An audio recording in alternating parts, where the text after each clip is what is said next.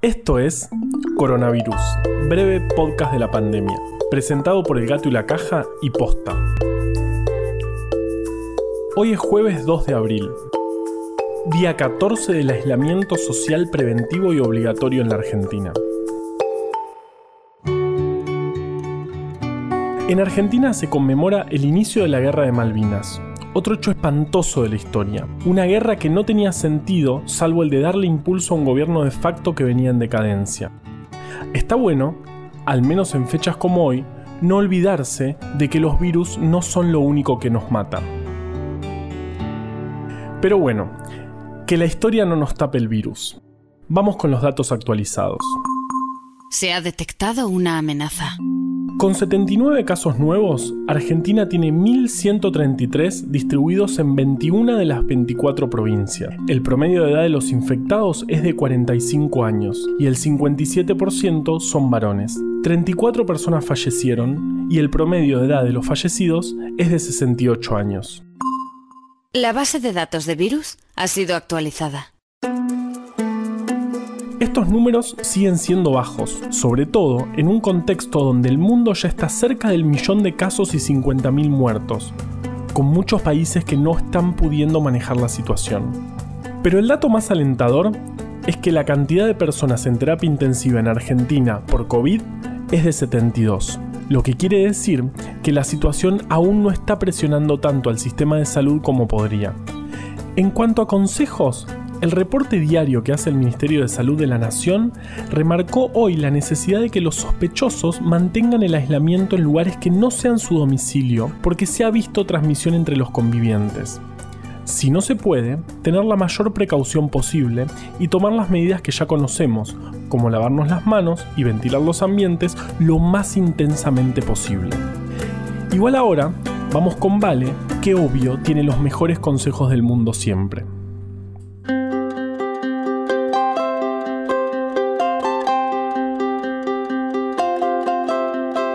Se viene el frío. ¿Y a que no adivinan qué significa esto? Sí, gripe. Si tenés más de 65 años, si trabajas en salud, si tenés algún factor de riesgo y tu médica o médico te indicó la vacuna. Si estás embarazada o en el puerperio hasta 10 días después del parto, vacunate. O si tenés un niño o niña de 6 a 24 meses, vacunalo. Si conoces a alguien que debería vacunarse, incentivalo a hacerlo no importa no haberlo hecho los años previos. Tampoco importa si lo hizo siempre. Este año tiene que hacerlo de nuevo porque la cepa cambia. Al virus influenza no tenemos que subestimarlo. Aprovechemos que hay vacuna. Llama a tu vacunatorio más cercano antes de ir. Evitemos que se acumule gente. Soy Valeria Sanabria y me pienso quedar en este armario hasta que se hayan vacunado todos.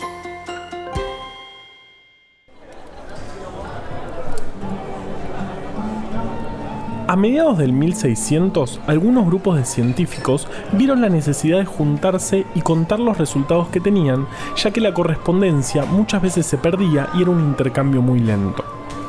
Así formaron la Real Academia de Ciencia de Londres y la Academia Francesa de Ciencia. Y se empezaron a armar reuniones que básicamente consistían en juntarse para hablar de sus investigaciones y sobre todo tomar alcohol. Un día, en una de esas reuniones, alguien dijo, Tal vez deberíamos escribir esto, imprimirlo y compartirlo con la gente que no puede estar hoy por la maldita plaga. Se refería a la epidemia de peste bubónica que azotó a Londres entre 1665 y 1666 y que mató a un cuarto de la población de esa ciudad. Así nacieron las revistas científicas que son, hasta hoy, el método con el que la comunidad científica comunica sus descubrimientos. Y decimos hasta hoy porque este año otra plaga, por suerte menos mortífera que la peste bubónica, está poniendo en jaque la forma en la que comunicamos ciencia. Normalmente, para publicar un trabajo en una revista científica se necesita mucho tiempo. En primer lugar, hay que hacer un descubrimiento. Uno pensaría que esa es la parte más lenta. Bueno, muchas veces no lo es. Una vez que mandamos el trabajo a una revista, empieza un proceso de evaluación en el que expertos del área de estudio deciden si ese trabajo cumple con ciertos estándares que le permiten ser publicado. Esto hace que, desde tener los resultados hasta que estén disponibles para toda la comunidad científica, pueden pasar años. Sí, años. Este virus que nos tiene a todos en nuestras casas también tiene a muchos científicos adentro del laboratorio pero la situación apremia y es necesario compartir la información muy rápido. De este modo, se aumentan las chances de que la comunidad científica pueda construir conocimiento sobre el virus y ofrecer una solución. O sea, no podemos esperar ese largo proceso de evaluación.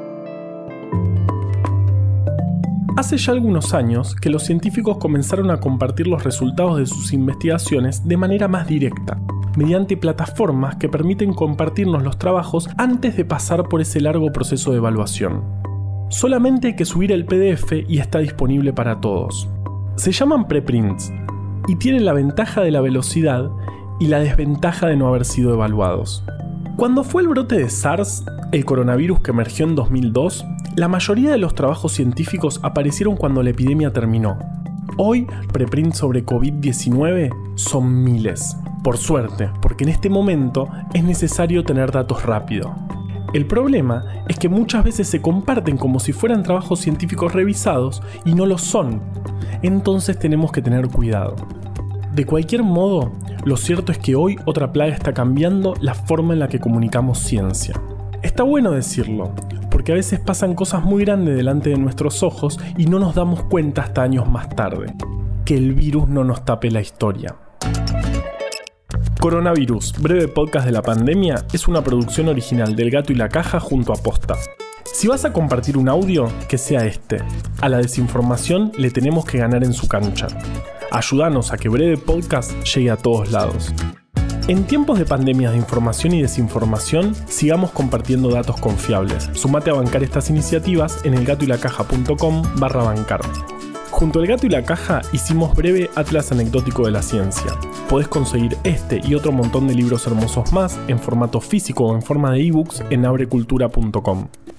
Escucha todos los podcasts de Posta en posta.fm. También podés encontrarlos en Spotify, Apple Podcast y tu app de podcast favorita. En la coordinación general de este podcast estuvo Nahuel Ugacio.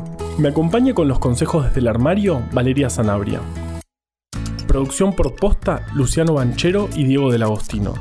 En la edición, Leo Fernández. La identidad visual del podcast es de Belén Kakefuku. Este episodio fue escrito por Juan Cruz Balián, Valeria Sanabria, Ezequiel Calvo, Florencia Fernández Chape y por mí. Yo soy Juan Manuel Carballeda. Quédate en tu casa y nos escuchamos mañana.